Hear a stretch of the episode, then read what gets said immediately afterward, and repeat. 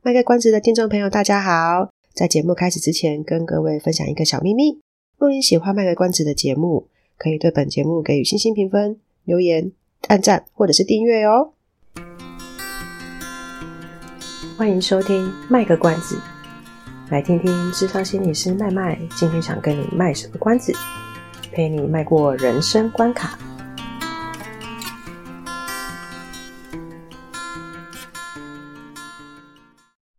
大家好，我是麦麦，欢迎收听卖个关子。麦麦在前两周出国去玩，啊，因为都在玩，所以就很自然的远离了台湾发生的一些事情。可是回来台湾之后呢，就一样继续感受到各种不同事情发生，然后这些事情被揭露的那一种震撼。即使只是暂时离开台湾几天。呃，回来之后还是觉得好像需要多花一点时间去调试一下接二连三的新闻事件。正当麦麦在思考说，哎，下一集要谈什么东西的时候呢，就无意间看到一则新闻，它就是李玟 Coco 过世。我仔细看一下内容，才知道说啊，原来他在前几年就呃患有忧郁症。那 Coco。对某个世代的人来说呢，其实是有蛮大的意义的，呃，所以他的他的离开对不少人来讲其实是蛮冲击的啦。虽然还不确定说他这一次的这一次的离开跟忧郁症之间的关系是怎么样，呃，因为事件是发生在礼拜三嘛，然后。应该是说，收到消息、看到消息的时候是礼拜三，那麦麦录音是礼拜五。礼拜五的时候就呃看到新闻说，哎，也不是，也不是因为他轻生啊，就是他可能是别的原因什么的。总之，他的这个原因还不确定。那总之，在礼拜三看到新闻之后呢，大概是礼拜四的时候就开始有看到有一些人在呃社群平台上就有在呼吁。呃，呼吁说，呃，其实有时候我们对忧郁患者，呃，说的一些话，或者是对呃自杀的人说的一些评论，其实可能会带来什么样的影响？再加上前一阵子呃的这个 Me Too 的事件呢，还有呃出国的时候在飞机上看了一个电影，叫做《童话世界》，心里觉得说，哎，可能也是一个。也是时候来谈一下检讨受害者的这个现象。我们就拿之前啊，就是呃，有一些受害者，他们其实蛮勇敢的，跳出来揭露过去曾经遭受过性侵或性骚事件的的例子，这这个东西来举例好了。其实还蛮容易会看到有一些留言或者是疑问，他们就会说：“啊，那你怎么现在才讲？”啊，谁谁谁约你单独见面的时候，你都不觉得奇怪吗？或者是啊、当时你怎么没有拒绝？怎么没有推开？怎么没有大叫？又或者是啊、你一定也是想从他身上得到一些好处吧？这些留言其实都看得到啦。我我其实没有仔细去点，但是有时候点那个留言就会看到有这一类的话语出现。假如是对呃这个忧郁症患者或者是自杀事件的话呢，可能就看到有一些留言或者是一些声音，呃，就会说啊，他们就是抗压性太低才会这样。哎，有什么好不开心的啊？我们以前这样子生活压力不是更大吗？之类的话语。那如果说是对那种呃家暴的受虐者，比如说对象是小孩。就是被打的是小孩，有些人可能就会说：“啊，我们以前的生活也是这样，被爸妈打，我们都没事。现在小孩就有事，打一下就在那边说什么会有创伤这一类的话啦。”吼，那如果被打的是亲密关系的伴侣，可能就会有人说：“啊，对方都打你了，你还留在那个家干嘛？”啊，或者是你的男朋友、女朋友都打你的小孩了，你还不出手阻止？这这一类的疑问啊，吼。首先，麦麦想要澄清的是说，创伤这件事，它其实就跟身体界限一样，呃，还蛮看主观感受的。有些人他的身体界限比较敏感，就算是他很熟很熟的人，都不一定可以随便碰他的手臂。但是有些人就觉得手臂也而已嘛，没差，谁要来碰都可以。所以同样的性格不一样呢，对事情的诠释也会不一样。爸爸妈妈的一巴掌打下来呢，那个孩子他他他会不会觉得这是一个创伤的事件？就要看他怎么看待这一巴掌。呃，他有可能会觉得说啊，这一巴掌打下来就等于爸爸妈妈不爱我了，或者是说他会连接到呃以前跟爸爸妈妈的相处，呃，或者是爸爸妈妈平常跟自己说话的口气啦、态度啦、用词啦等等的，呃，又或者是。哦，他当时几岁也是有关系的。年纪越小的小朋友呢，他越容易把爸爸妈妈过度的一些管教的方式吸收进去。呃，因为打通常都会带一些言语嘛，就是讲一些话。所以年纪越小的小朋友，他越容易把爸爸妈妈说的话听听，就是放到心里面去。他就更会觉得说啊，就是对啊，就是我不乖啊，我不听话啊，所以才会被爸爸妈妈打。可是那个年纪的孩子，就比如说三四岁、两三岁这样，那个年纪的孩子本来就是比较道德他律的阶段。他律就是别人规定的，他自己没有办法形成一个道德观念或是非对错的观念，都是别人来帮他建立的。所以外界给他什么样的一个标准，他们就会把那个标准视为是一个是非对错的唯一标准。那如果他不这样子去想，不去吸收爸爸爸爸说的话。相信说真的是自己做的不好才会被打。他不这样想的话，他就没有办法去继续维持那种，诶，爸爸妈妈是我的天的那个想象跟信念。可能有的人会觉得我这样讲很夸张啊，但是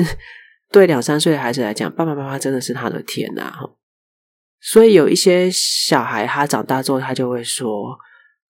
呃，他可能就会这样话语，就会说，哎呀。就是因为我爸爸妈妈当时有这样打我，我才没有变坏呀。因为他把他把爸爸妈妈当时讲的话吸收进去了。所以说，对于一个人他是怎么解读他过去的经验，其实是要跟他那个人的性格、价值观，还有他事情发生的当时的状态有关的。当时的状态就像刚刚讲的，比如说他几岁，或者是说他呃在行为的当时，他有没有连接到过去的一些经验等等的。好，这是刚刚讲说第一个要先澄清的创伤这件事情，它其实是呃还蛮看主观感受的。那其次呢，接下来要讲的，也就是比较多人呼吁的，就是说，哎，我们可能要试着去停止做一件事情，就是不要再去检讨受害者了。那在我们要去呼吁大家停止去检讨受害者的这个动作之前呢，我们可能要先谈一下。为什么人们会想要去检讨受害者？呃，一般来说，受害者就是已经受到伤害或侵害的人嘛。那通常然后，通常这种被害者比较不会有人想要去责备他们啊。那所以，为什么会有所谓的检讨受害者这个词或是这个现象发生呢？这个其实在之前的节目没有稍微提到，呃，这个跟我们怎么样去认知这个社会的运作是有关系的。大多数的我们啊，大多数这个在社会上生存的人们会认为说，这个社会是有所谓的公平正义的存在的，我们才会这种说，才会这种谚语嘛，就会说啊，恶有恶报，善有善报，那善良的人就会上天堂啊，做坏事的就会下地狱这一类的。所以呢，如果有一个看起来好像就是我们的邻居，很亲民，就是平常生活遇到一件，呃，平。就是平常生活就会遇见的这种很平凡的人，有一个类似像这样子的人，或是跟自己一样，呃，就是觉得诶，这个人生活跟我习性差不多，像这样子的人，他发生了一些坏事情的时候，人们的认知啊，就他的那个系统，认知系统就可能开始会拉警报。他会拉什么警报呢？他就警告自己说：“哦，那个 B。”那个 B 不是脏话的 B，那个警告就是那个 B 是警告的的声音哦，就可能会开始呃哦呃拉拉出警报，就说：“哎，你要小心哦，你想象中的那个公平正义的世界的那个架构要受到破坏了，因为跟邻居一样，跟我一样就是这样子生活的人，突然之间遭遇到坏事，这是会有点出乎我们意料的吧？我们没做什么事情，为什么遇到坏事呢？这个时候我们可能会有几个选择，一个呢是发现说啊，原来这个世界不是我原本想象中的那样子的公平正义的运作方式，诶，所以我们要去重新调整我们对这个社会的认知，我们要去重新调整说我，我呃这个社会怎么运作，我们要稍微呃换一下。那另外一种方法呢，就是我要想尽办法去维持我脑海中的那个认知的那个公平正义的这个社会运作的方式。假如我这么做，我我我去想尽办法维持这个呃，维持这个我脑脑袋里面想象那个社会运作的方式的话，我就可以避开一些倒霉的事情、不幸的事情。但问题是，我们要怎么去维持嘞？要维持的方式就是，我们就去从那一些呃受害者他们遇到的坏事里面，找出一些可以去呃归咎归咎，把这个。过错归咎到这个受害者身上的一些因素，好，或者是说，哎，你受害者要一定要有受害者的样貌啊，对不对？你不可以太坚强啊，你不可以怎样怎样，你不可以太理智啊什么的。那于是就会出现一些检讨受害者的这个声音出现，比如说，啊，你就是自己太三八才被别人怎么样？哎，这个都是 以前听过长辈们别人就是。比我年长的人、长辈他们说过的话，就就这会对一些呃，可能已经发生被性骚或者是性侵的事件的受害者，然后可能看到这个新闻，就说：“哎，两得心三八，在安诺杜安诺这样，就会讲这些话。”又或者是他会说：“啊，你就是没事喜欢穿裙子啊，裙子穿这么短啊，难怪会被人家乱摸啊。”啊，或者是呃，哎，就是抗压心太低才会想到自杀，呃，就是不听话才被爸妈打。这一类检讨受害者的话，其实这些话语对于那一些还在处理创伤，或者是很努力的在在隐瞒，不能讲隐瞒了，在嗯把他的创伤事件藏起来的这些人来讲，这些话语杀伤力非常非常非常非常的大。嗯，我我也很难去讲说，呃，会讲出这些。责备受害者或者是批评受害者的这些话的人有多恶劣，或是他们做的这件事情是多么错误的事情，我我之所以会觉得很难去讲说他们做的事情有多错误，是因为，呃，其实他们也就是仔细退一步去想的话，他们也是为了要维持自己的认知架构啦。因为当一个人他的认知架构被破坏掉了，被摧毁掉了，事实上那是一件也蛮可怕的事情。他原本以为的世界，他原本以为的价值观，他原本以为的事情，都已经不再是那么一回事，就就会有点好像是你把这个人要把他丢到一个完全陌生的地方，叫他想办法重新开始一样。所以对这些人来讲，我去检讨受害者，不管是他们有意或者是无意，我去检讨受害者，那这个行为是基于他们想要去维持脑海中。的那个美好世界，美好的公平正义的世界的这个想象，他是为了这个目的而去选择的一个营运方式。讲到这边，可能有些人会觉得说：“哦，怎么可以这么说？他们讲的这么对别人伤害这么大的话，还去同理他们？”好，那所以 接下来要讲的就是说呢，虽然我可以去理解这些人他们为什么要去检讨受害者的原因，但不代表。慢慢去会是认同或支持这样的行为的，这个东西是要切开的哦。就是我能理解，表示说我能够同理他们而已。那在这一集的内容呢，其实慢慢有去参考一篇文章，等一下这个文章的连接呢，一样会贴在资讯栏里面啊，然后大家就有兴趣再去看哦。好，那这个文章呢，它里面有提到个研究，这个研究就讲啦，同理心的展现，它是可以减少。呃，所谓的这个检讨被害者的这个现象发生的，好了，那那个研究讲的是这样子啊，就是我稍微讲一下，好，那研究讲的是说，他们他们找两组人来做研究，然后他这两组人都会看到同一件事情，就是呃，有一个人他只要答错问题就会被处罚，答对问题就会接受奖励，然后其中我们刚讲说有两组人嘛，哈，A 这一组的人呢，他们被赋予一个。权利，就是他们有选择啦，被他们被赋予一个选择，他们可以出手 去呃停止让这个人受到处罚。另一组人呢，他就只能看着这件事情发生，看着那一个人答错，然后被电击、被处罚。啊，所以是一个是可以出手阻止的哦，一种一个是没有办法做任何事情。可以出手阻止的人呢的那一组呢，他们多数会对他们，他们就会停止停，就是会比较多人会去选择说我要停止这件事情，然后就会选择说啊，就让他停止处罚，然后他答对给他奖励这样子。那另外一组什么都不能做的人呢，他们事后就会觉得说啊，他就是活该啊，因为他答错问题，所以他被处罚是应该的。这个研究不是到这边为止，他后来还有做一个事情，就是说，如果他对这个什么都不能做的那一组呢，呃，一一他一一模一样的的实验，然后再重新找另外两组人，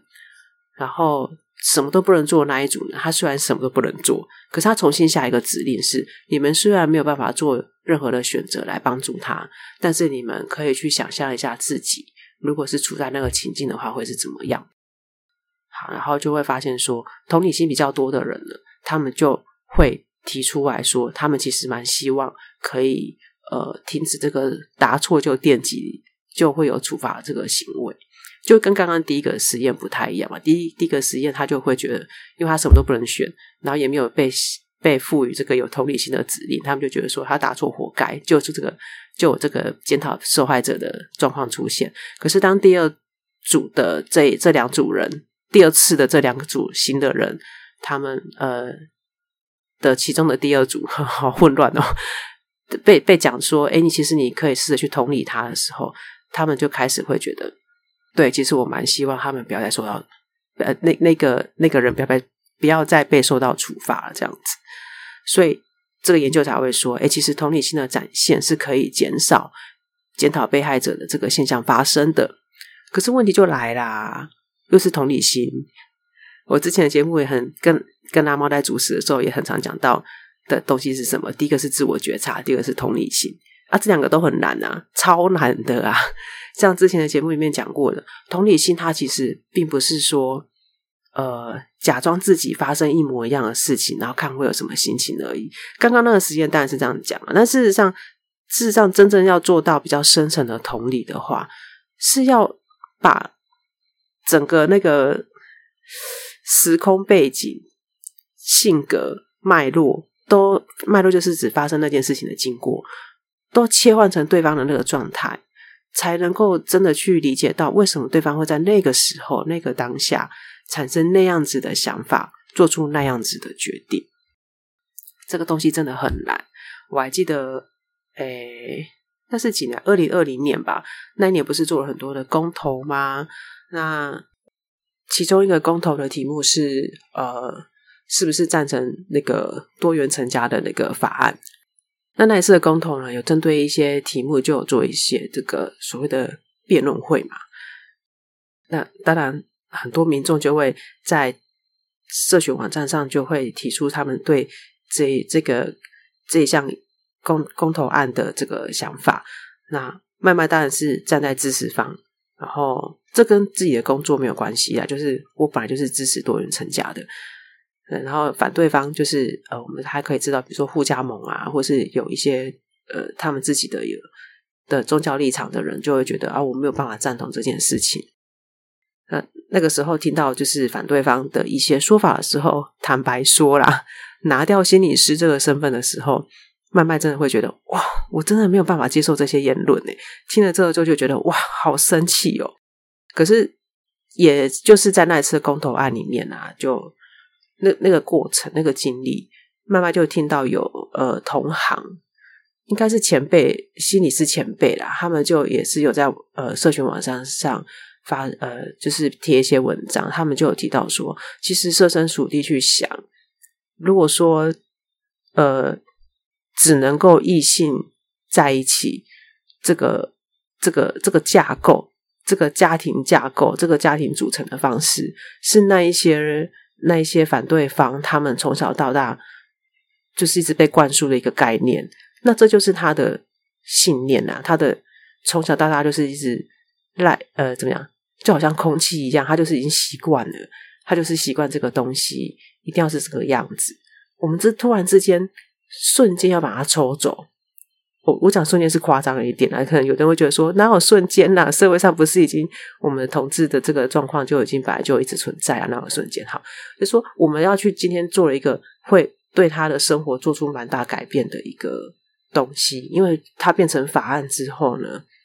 就是合法嘛。那对我们支持方的人来，正赞成方的人来讲，当然会觉得说，他不是变成合法，是我们只是把权利本来就有的权利还给他们，或是让他们拥有而已。那对反对方的人就会觉得说，可是你突然之间把它变成一个法案，它突然之间变成一个合法的事情，那等于是在颠覆他们从小到大一直相信的一个架构。那那个东西是狠狠的，就是一个一个可能球棒或是什么锤子就打过去。其实是把他们世界粉碎掉的。那那个前辈这样写之后，我就突然觉得说：“哎，对耶！”我在看待这件事情的时候，我好像完全没有办法站在一个心理师的角度去去思考，就是没有办法拿我的呃以前养成的这一些东西去思考。我只是站单纯的，就是站在说我我我支持多元成家这件事情，然后会觉得反对方讲的话都好好伤人，伤害了这些。呃，其他族群的权利，可是我也真的忽略掉，他们反对其实是因为他们可能很害怕，然后可能会不知道怎么去面对呃新的世界。那这个同理其实是有点难的，我我到现在都还是有点挣扎，就是 要叫我去同理他们，有在尝试，但是其实还是有点挣扎。那用这个例子是要让大家知道说。要让知道，让让大家知道说，同理这件事情本身就是一个很困难的事情。我不知道大家老听众可能会有点印象，我之前有提过说，我们专我之前实习的时候，督导讲过，就是要一直一直不断的去做同理，其实是一个蛮脱离人的人类本性的那个常态的这个行为。所以同理它真的有困难度。那更何况我们还去同理一个会做出检讨受害者行为的这个这些对象，对某些人来讲可能会确实是更难。好，那但是今天这一集只是讲提出一些提出一些看法，给大家知道说哦，为什么会呃这些人他会做出这些事情，其实也是有他的原因的。然后呃，我们可以知道，但是你不一定要去认同他们这样的行为。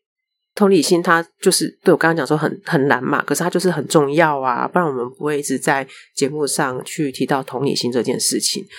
同理心的重要性，它不是呃只在于说它可以建构出一个温暖的社会，它跟自我觉察某个程度上是有一点会相互影响的。呃，能够深度自我觉察的人呢，也就是说，他可以觉察自己越深，同理自己越深的人，他就越能够去同理别人。然后他越能去同理别人呢，他对这个情绪呢也是会敏锐的。有一些人呢、他其实是只会同理别人，他会忘记要同理自己的。好，然后呃，在同理别人的路上，他就会慢慢去察觉到，原来自己有一些需求。然后他就会形成一个循环，因为他会察觉察到自己有一些需求，他就会试着去反过来照顾自己，这是比较理想的状态啦。有一些人他就是很难很难，他要花多点时间才有办法去知道说他在同理别人的路上，其实是透过照顾别人来照顾自己啊。这又是另外一个话题。总之，这个呃同理心跟自我觉察，它是一个呃会互相影响的东西。只是说同理心，它并不是指。说，哎，这个人是很相愿的，相愿大家知道什么意思吧？我我我突然有点难解释，呃，就是好啦，这是大家自己去查。这同理心，它并不是相愿哦，哈，它也不是说我今天同理对方，表示说我去认同对方的做法，并不是这样子的，而是说透过同理，我们可以去明白说，哎，这个人他当时的情境是怎么样的。那在对话上，就是我们要去跟别人对话的时候呢，自然就会少了一些。比较像是评论啦、指责啦、评价的这些话语，这些话就比较不会出现了。我们也比较会去顾及到其他人的状态或者是情绪，所以有同理心的话，其实还蛮有助于说我们继续进行一些谈判或者是沟通的。回到我们的主题啊，这一集就是我这集下的主题是想象的双面刃嘛，想象这集主题是想象，所以麦麦刚刚就有提到说，哎，那个文章就是关于那个那个研究的文章里面讲，他就会写到说，因为我们对这个公平正义是有一个想象，我们对这个公平正义的社会是有一个想象的，所以才会去相信说。我的努力一定会有回报，我就好好的努力做事。那因为这样子呢，才能够让我们用比较积极的态度去面对这个社会、这个世界。因为我们觉得公平正义存在啊，我只要努力就可以得到善报啊，所以我们就很积极的去做一些好事啊，等等之类的。可是同时，也是因为这样子的想象，当坏事情发生的时候，那个脑海里面那个想象的那一个完美的世界，它是会不断的受到挑战跟考验的。这个时候，我们就也不得不去做一些回应。其中一个回应就是，就是怎么做呢？就是说，就要去想说，呃，那些做坏、做那些遇到坏事的人，他一定做了什么事情，会是罪有应得的。哎，我我不知道大家有没有听过这样子的话，就是有有的时候，其实我自己也会这样子啊。呃，有的时候遇到一些不顺心的事情，可是又真的没有什么地方可以。没有没有什么地方可以去归咎的时候，就会说啊，一定是上辈子做了什么坏事，这样一定要一定要就找要找个理由说，就是自己做不好啊，或者是怎样怎样才会有这种报应这样。所以脑中的那个公平正义的那个想象受到挑战的时候，我们就多多少少会好像很习惯去做出这样的一个回应。所以说，我们的社会啊，它它的这个建构跟它的样貌，就是说这个社会要长成什么样子。他的成功来自于想象，他的失败也是来自于想象。然后，我们对于自己脑海里面的想象的那个世界、想象的那个制度、想象的那个运作方式，我们能够保有多少修正跟调整的弹性，就会去影响这个想象的这个双面刃它的威力跟影响力。呃，听众朋友，其实你们可以就是之后试试试看啊，就是。在以后再看到这些社会新闻的时候啊，就去想想看这一集讲的内容啊，同理心啊，然后为什么会有检讨受害者的这个现象发生啊？去想一下，然后就可以去感觉一下哈。看到这个社会新闻，假如你看到那个社会新闻是有一点觉得心里有一些想法或情绪的话，可以去想一下当下直觉想要冲出口的话是什么。那先觉察到这个东西之后，可以去再想一下，那我。自己脑海里面想象那个世界运作方式是什么？也许你们会有点什么样发现，也不一定。也许啦，不晓得，因为这个东西很难改。像麦麦刚刚也有讲啊，即即即使我我们在看别人的事情的时候，即使我在看别人事情的时候，我会去提醒自己说：“哦，不要去检讨受害者。”可是你你看，像我刚刚讲的例子，就会说，当我自己遇到一些不顺心的事情的时候，我就会。很难，已经就是那个遇到不顺心的事情，然后我会觉得很难去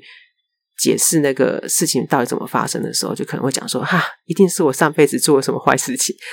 我也是在检讨受害者啊，因为遇到不顺心的事情，我其实广义的来讲，我也是受害者。但当我找不出东西可以归咎的时候，我也是归咎到自己，就是啊，看就是我倒霉啦。哎，刚刚不是讲脏话，我说